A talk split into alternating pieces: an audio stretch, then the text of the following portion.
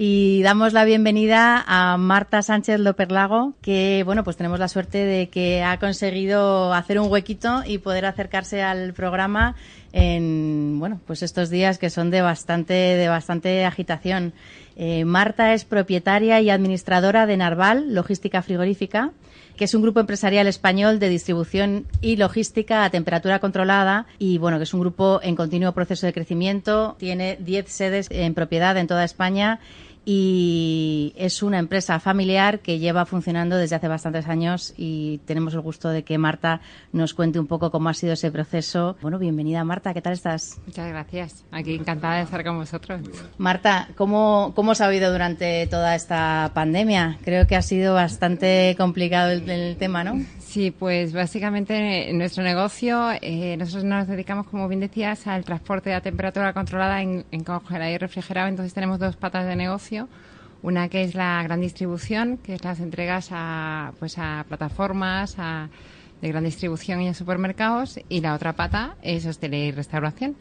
Con lo cual eh, nos hemos encontrado que parte del negocio iba, mmm, pues, sobre todo al principio, con unos niveles de saturación tremendo y otra parte del negocio que desgraciadamente además es eh, un poco el negocio de mayor valor añadido y la parte más fuerte de Narval que ha sido la, las entregas en hostelería y restauración pues se han desplomado. De un día a otro ha sido ha sido prácticamente la separación de, de, de todo lo que es la, la hostelería de este país. Y ha habido una diferencia, porque claro, vosotros teníais además un, una, una, idea de lo que iba a ocurrir, pero de pronto llega el confinamiento y después se abre y empieza a movilizarse. ¿Cómo ha sido el paso por todo eso? Porque eh, desde el punto de vista de vuestros clientes, ¿cómo ha pasado? Claro, por un, por un, lado estamos que todos somos conscientes de que, bueno, toda la parte de, de consumo, de comida uh -huh. y demás ha estado muy fuerte. De, de hecho, al principio de, de, había gente que pensaba, bueno, pues esas colas que había, pensábamos sí, que nos íbamos sí. a quedar sin comida, eh, todos comprando papel higiénico como los locos, etcétera, ¿no? Yo no hago papel higiénico. Para mi desgracia,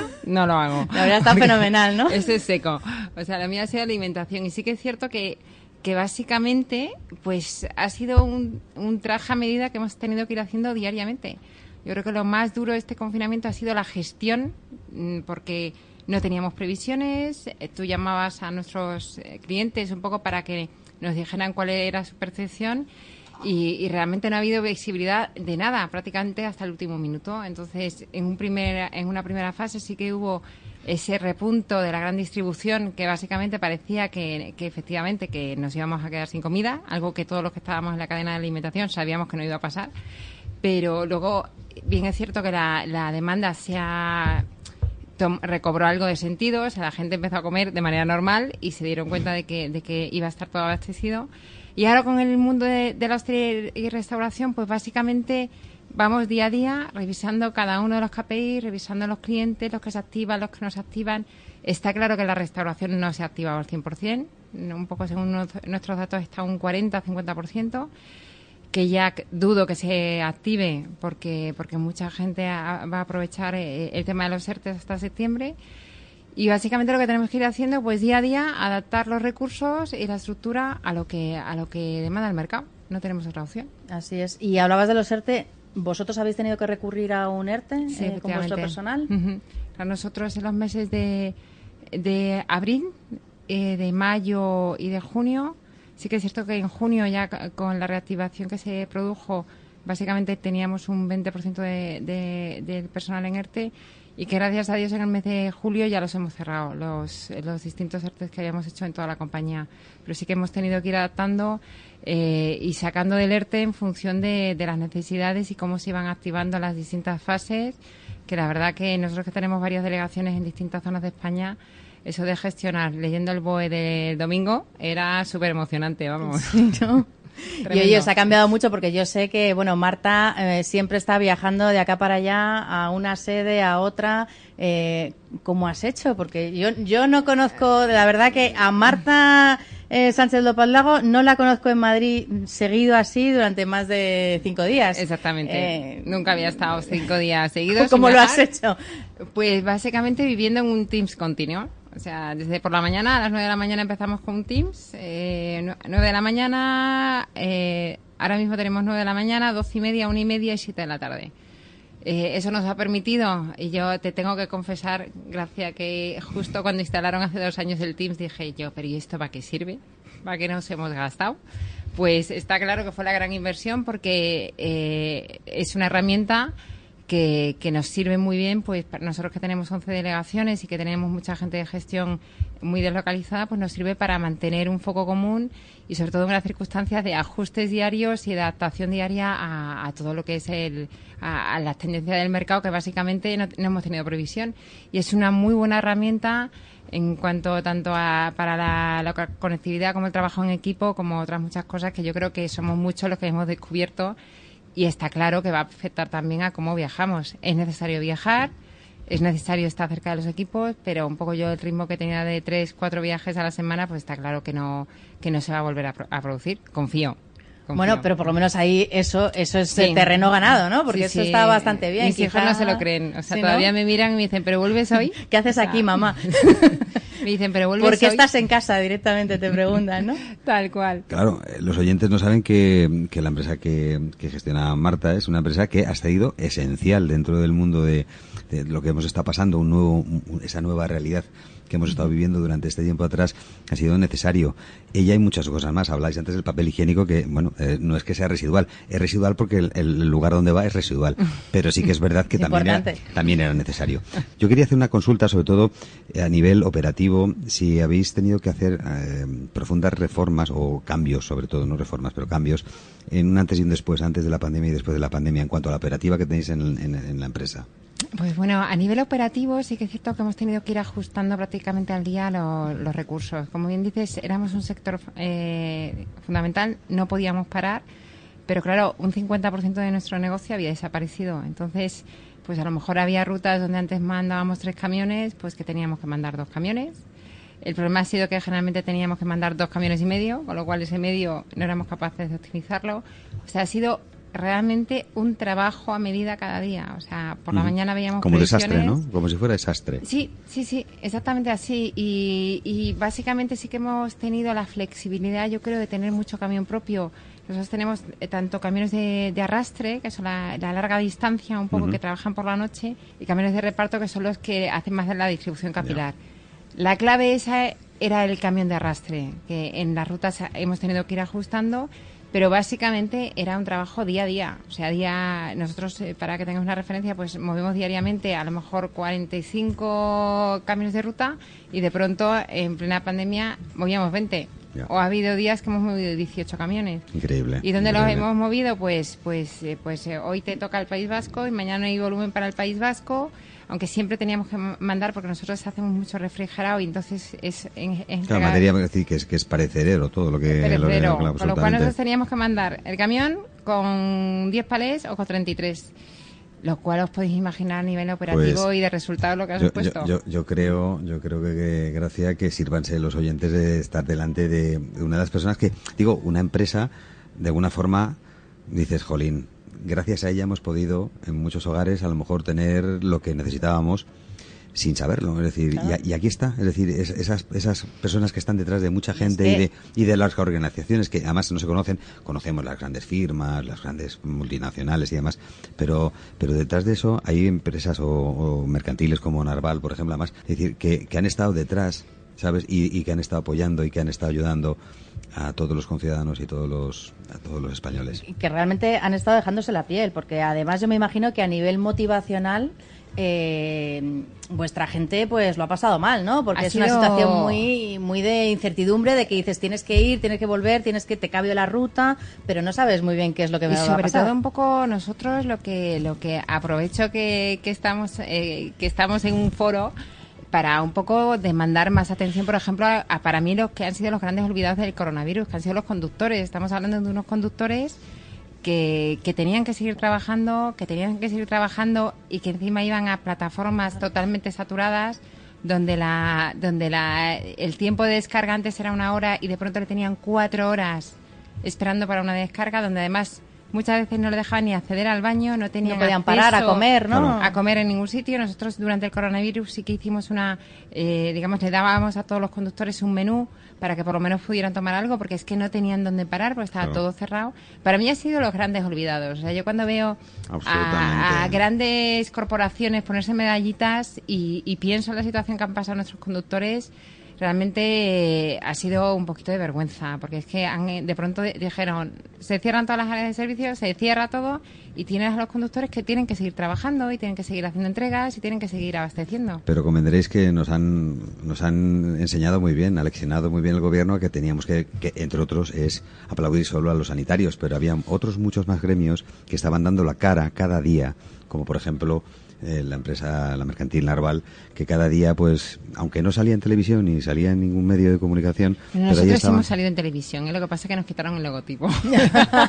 pero sí que había una campaña que además, sinceramente, os comento que había una campaña de televisión española donde además nosotros pedimos que por favor un poco reflejaran la, la, situación que teníamos los conductores, porque de verdad que, que en distintos foros de transporte, es más, hemos estado a punto de tener una huelga esta misma semana, lunes y martes, porque ha sido de vergüenza cómo nos han utilizado.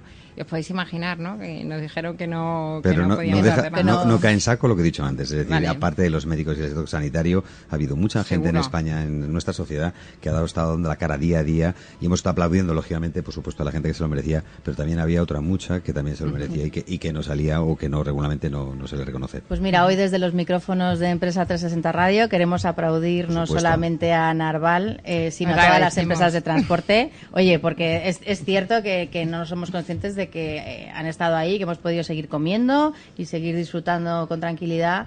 Pues, pues claro, tenemos la mala costumbre de no reconocer las cosas buenas que tenemos y que hacemos en España. Llevamos siglos así, mm. siglos así y así nos va, es evidente. Es decir, hay gente que en España, gracias a Dios, tenemos la, la capacidad muchas veces de, de imaginar y de hacer cosas que innovar cosa que otras no hacen, y aparte gozamos de un clima y de un, de un, de un país, de un territorio maravilloso. Y además lo que tú has dicho antes, que han salido muchas grandes empresas, muchas eh, multinacionales que han hecho un trabajo estupendo y, que, y, y, demás, pero es que, bueno, precisamente las empresas familiares en España son, el motor de la economía, pero no, ahora durante la pandemia, de, siempre. Yo tuve la ocasión de hace relativamente poco entrevistar al, al CEO de Viena Capellanes, Viene a Capellanes estamos acostumbrados a, bueno, pues vamos a, vamos a desayunar, o vamos a merendar, o vamos a tal. Viene Capellanes ha estado dando los menús, entre otras, ella ha estado dando los menús del hospital de campaña gratuitamente, ¿sabes? En IFEMA. Lo conozco perfectamente. Pues, pues, ole, ole Viena Capellanes.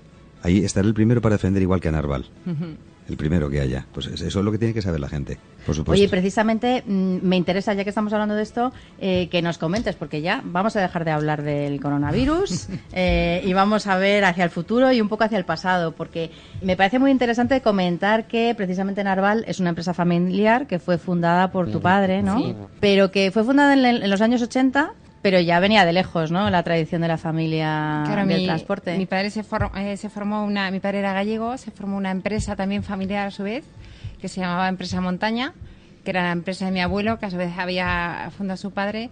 En la tercera generación, mi padre opta por hacer un, un proyecto propio, como Transportes Frigoríficos Narval, y, y yo ahora mismo soy segunda generación.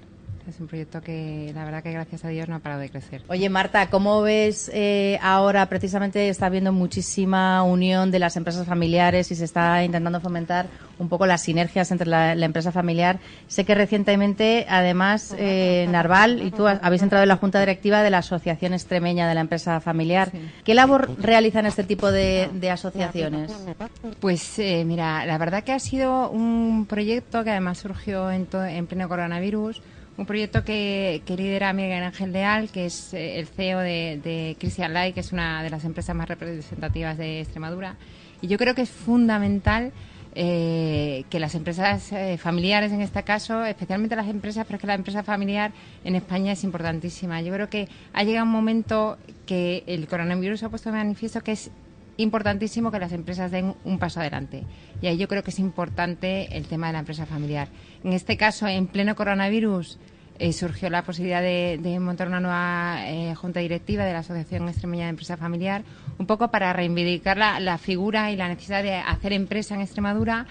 Somos un grupo de gente joven que que es un momento complicado personal y profesional de todos, porque os podéis imaginar que la situación en que estamos con el coronavirus, pero yo creo que es importantísimo que, que las empresas realmente tomen el, la, la, posición y, que sean escuchadas y que realmente digamos, en este caso a, tanto a la sociedad como al mundo político, lo que necesitan las empresas, el valor que crean las, las empresas, lo importante que es tener un tejido empresarial fuerte para una comunidad, en este caso Extremadura, que tiene muchas cosas que hacer por delante.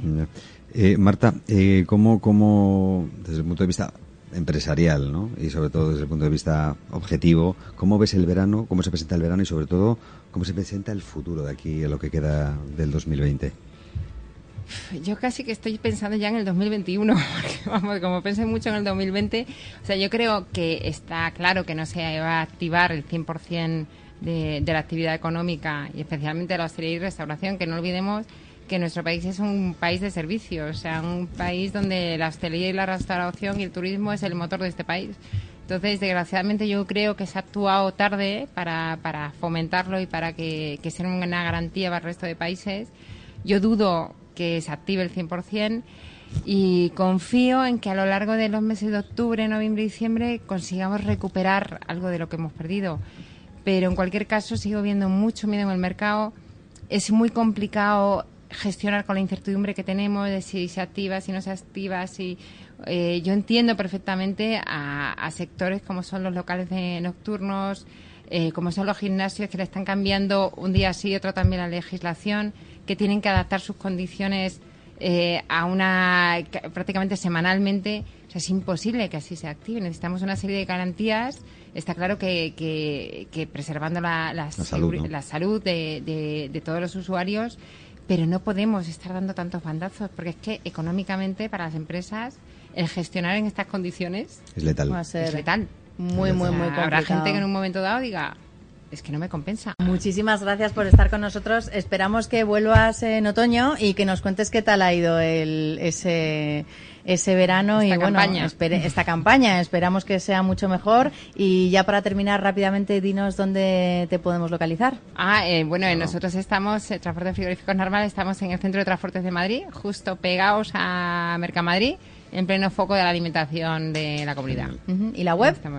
En narval.es. Pues muchísimas gracias, Marta. De verdad que es un placer y espero, vamos, digo, esperamos que, volvamos a poder contar otra vez con, los sabios consejos que nos ha dado una de los empresarios, de las empresas más, más reconocidas del mundo del transporte y sobre todo de ese tipo de transporte tan especializado como es el como es de las materias primas. Muchísimas gracias a vosotros por vuestra labor. Gracias, Marta. Hasta luego. Buenas tardes.